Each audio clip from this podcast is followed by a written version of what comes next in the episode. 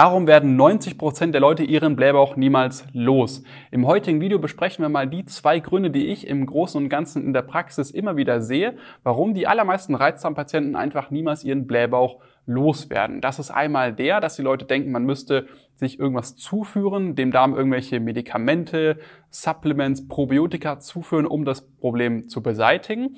Und der zweite Fehler ist im Prinzip der, dass die Leute denken, ja, man könnte herausfinden, woran es denn liegt, indem man tausend verschiedene Diagnoseverfahren durchläuft. Aber hier stoßen die meisten Leute dann eben sehr, sehr häufig in der Praxis einfach auf Granit, weil man hier nicht so wirklich vorankommt. Und das Ganze ist im Großen und Ganzen auch ja recht gut verständlich, denn normalerweise, wenn du zum Arzt gehst und du hast ein gesundheitliches Problem, dann wird dir ja meistens ein Medikament verschrieben oder irgendein Hausmittel, das du vielleicht einnehmen sollst oder du wirst noch zu einem anderen Arzt geschickt, machst da ein paar Diagnoseverfahren, dass man letztendlich dann auch die richtige Diagnose hat, ne, um dann letztendlich auch das Problem lösen zu können. Aber gerade beim Reizdarm funktioniert das in der Praxis einfach nicht so wirklich gut. Und um das zu verstehen, warum das nicht so gut funktioniert, müssen wir erstmal verstehen, woher denn jetzt dieser Blähbauch kommen kann.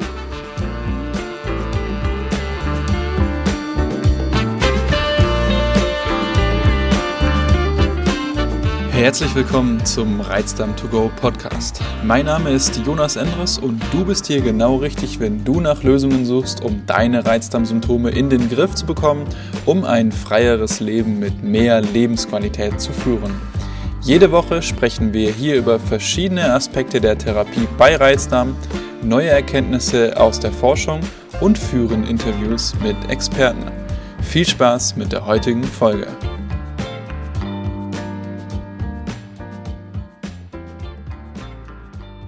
Dafür gibt es beim Reizdarm ziemlich viele Gründe. Der erste Grund ist einmal die sogenannte Dysbiose. Das habe ich schon öfters mal erklärt. Ich erkläre das einmal nochmal ganz kurz für alle, die hier nochmal neu zuschauen. Das bedeutet im Prinzip, dass hier im Dickdarm einfach weniger verschiedene Arten an Bakterien leben. Ja, ein normaler, gesunder Mensch, der hat so um die 1000 verschiedene Bakterienarten, aber ein Reizdarmpatient hat dann so um die 700, 750 verschiedene Bakterienarten. Das führt dann wiederum dazu, dass bestimmte Bakterienarten hier eben überwuchern und das führt dann wiederum dazu, dass bestimmte Stoffe, die im Prinzip in ja, sehr, sehr vielen Lebensmitteln enthalten sind, die vom Darm nicht verdaut werden, dass diese dann eben von den Darmbakterien fermentiert werden zu Gasen und Endotoxinen und das provoziert dann wiederum ja eben diesen Blähbauch, aber auch noch die ganzen weiteren Reizdarmsymptome wie eben stinkende Blähungen, Durchfall, Verstopfung, Müdigkeit vielleicht auch noch und so weiter. Und äh, dann gibt's aber neben dieser Dysbiose auch noch andere Gründe, andere Krankheiten bzw. Störungen, die häufig parallel vorliegen, wie zum Beispiel die Dünndarmfehlbesiedlung. Bei der Dünndarmfehlbesiedlung ist es so, dass eben ja hier im Dünndarm Bakterien aus dem Dickdarm in den Dünndarm gewandert sind und diese sich dort angesiedelt haben. Und das führt dann eben dazu, dass die Nahrungsmittelbestandteile, die im Dünndarm normalerweise absorbiert werden und somit nie mit den Bakterien im Dickdarm in Kontakt kommen, dass die dann eben hier schon im Dünndarm mit diesen Bakterien in Kontakt Kontakt kommen, hier von den Bakterien fermentiert werden zu Gasen und Endotoxinen. Und das hat im Prinzip eine sehr, sehr ähnliche Wirkung wie diese Dysbiose dann.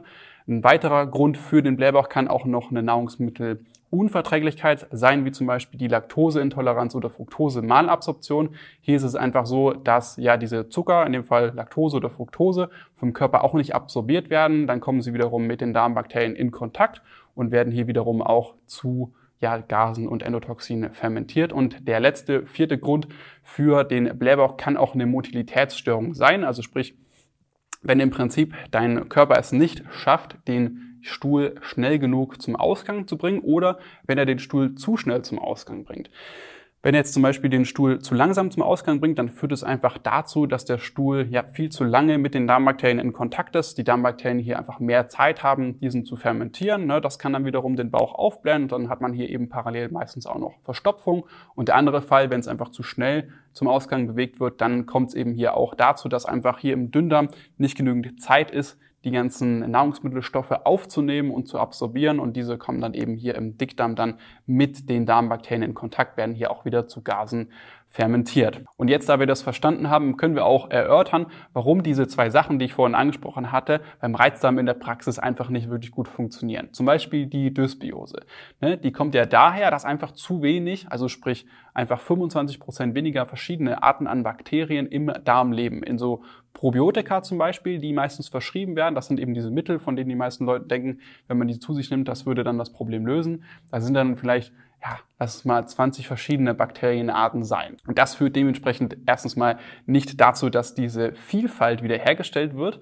Und zweitens ist es auch so, ja, dass man in Studien sehr, sehr gut sehen kann, dass sich diese Bakterienarten überhaupt nicht im Darm ansiedeln. Ja? Denn wenn man die Probiotika absetzt, dann findet man nach zwei Wochen eben keine Bakterien mehr dieser Art im Stuhl, weil diese einfach ja, sich nicht im Darm ansiedeln. Dementsprechend ist das einfach nur ein bisschen Symptombehandlung. Es bringt bei manchen Menschen ein bisschen was, aber es geht einfach nicht auf diese Dysbiose ein. Das gleiche ist eben dann dementsprechend, wenn du Probiotika nimmst und du hast ähm, zum Beispiel eine Absorptionsstörung, also diese Unverträglichkeiten, das hat dann mit natürlich auch nichts zu tun. Das gleiche ist auch bei den Motilitätsstörungen oder auch bei der Dünndarmfehlbesiedlung. Da geht es ja darum, dass einfach ja zu viele Bakterien im Dünndarm sind. Da bringt das nichts, wenn man jetzt noch irgendwelche anderen Bakterien in den Darm zuführt. Und dann können wir uns auch noch kurz anschauen, warum dieser zweite Punkt nicht so gut funktioniert. Das ist vielleicht noch ein bisschen schwieriger zu verstehen. Ähm, hier ist es einfach so, dass es meistens in der Praxis scheitert. Denn diese ganzen Sachen, die ich gerade vorhin besprochen hatte, die sind teilweise besser, teilweise schwerer zu testen, wie zum Beispiel eine Dysbiose.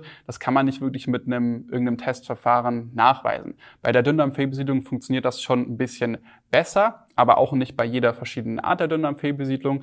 Bei den Intoleranzen funktioniert das auch relativ gut tatsächlich, aber bei einer Mobilitätsstörung zum Beispiel funktioniert das eben nicht so gut. Und das Problem mit diesen ganzen Diagnoseverfahren ist dann meiner Meinung nach eher die Anwendung. Das sehe ich auch in der Praxis. Denn sehr, sehr häufig ist es eben so, dass bei den meisten Leuten viele von diesen Problemen gleichzeitig vorliegen.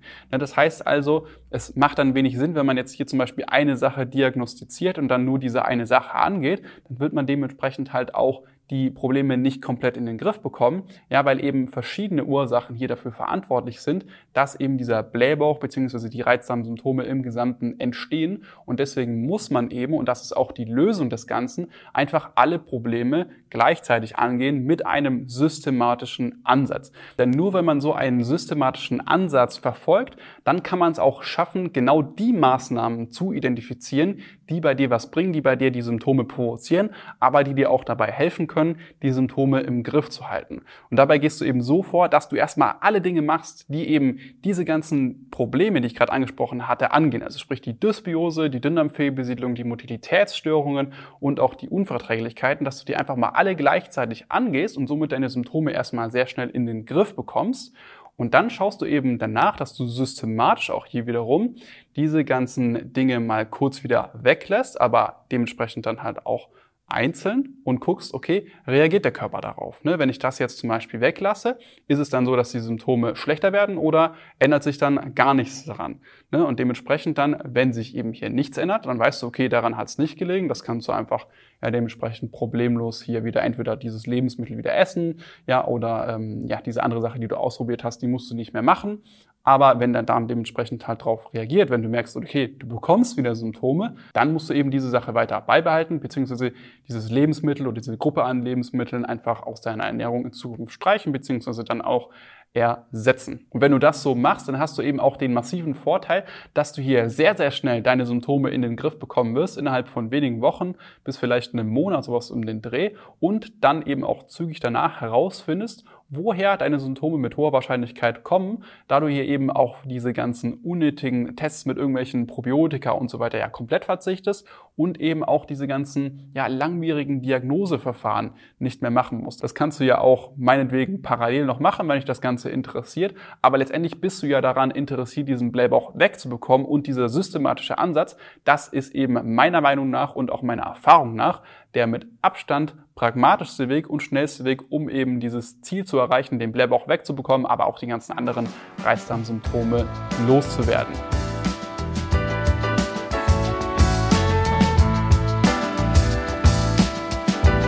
Vielen Dank fürs Zuhören. Wenn du mehr darüber erfahren möchtest, wie du deinen Reizdarm loswerden kannst, um ein freieres Leben mit mehr Lebensqualität führen zu können, dann klicke jetzt auf den Link in der Podcast-Beschreibung oder gehe auf jonasendres.de/slash Termin und buche dir einen Termin für eine kostenlose Symptomanalyse. In diesem 45-minütigen Gespräch analysieren wir gemeinsam deine Situation und erstellen einen individuellen Schritt-für-Schritt-Plan, wie du deine Reizdarmsymptome nachhaltig loswerden kannst. Denk bitte daran. Wenn du dich nicht um deine Gesundheit kümmerst, wird es mit der Zeit von alleine nicht besser werden. Ich habe bereits einigen Menschen in Deutschland dazu verholfen, ihre Reizdarmsymptome so weit zu lindern, dass diese wieder ein freies Leben mit mehr Lebensqualität führen können. Und wenn du wissen willst, ob das auch für dich möglich ist, dann sichere dir jetzt einen Termin unter www.jonasandres.de/termin.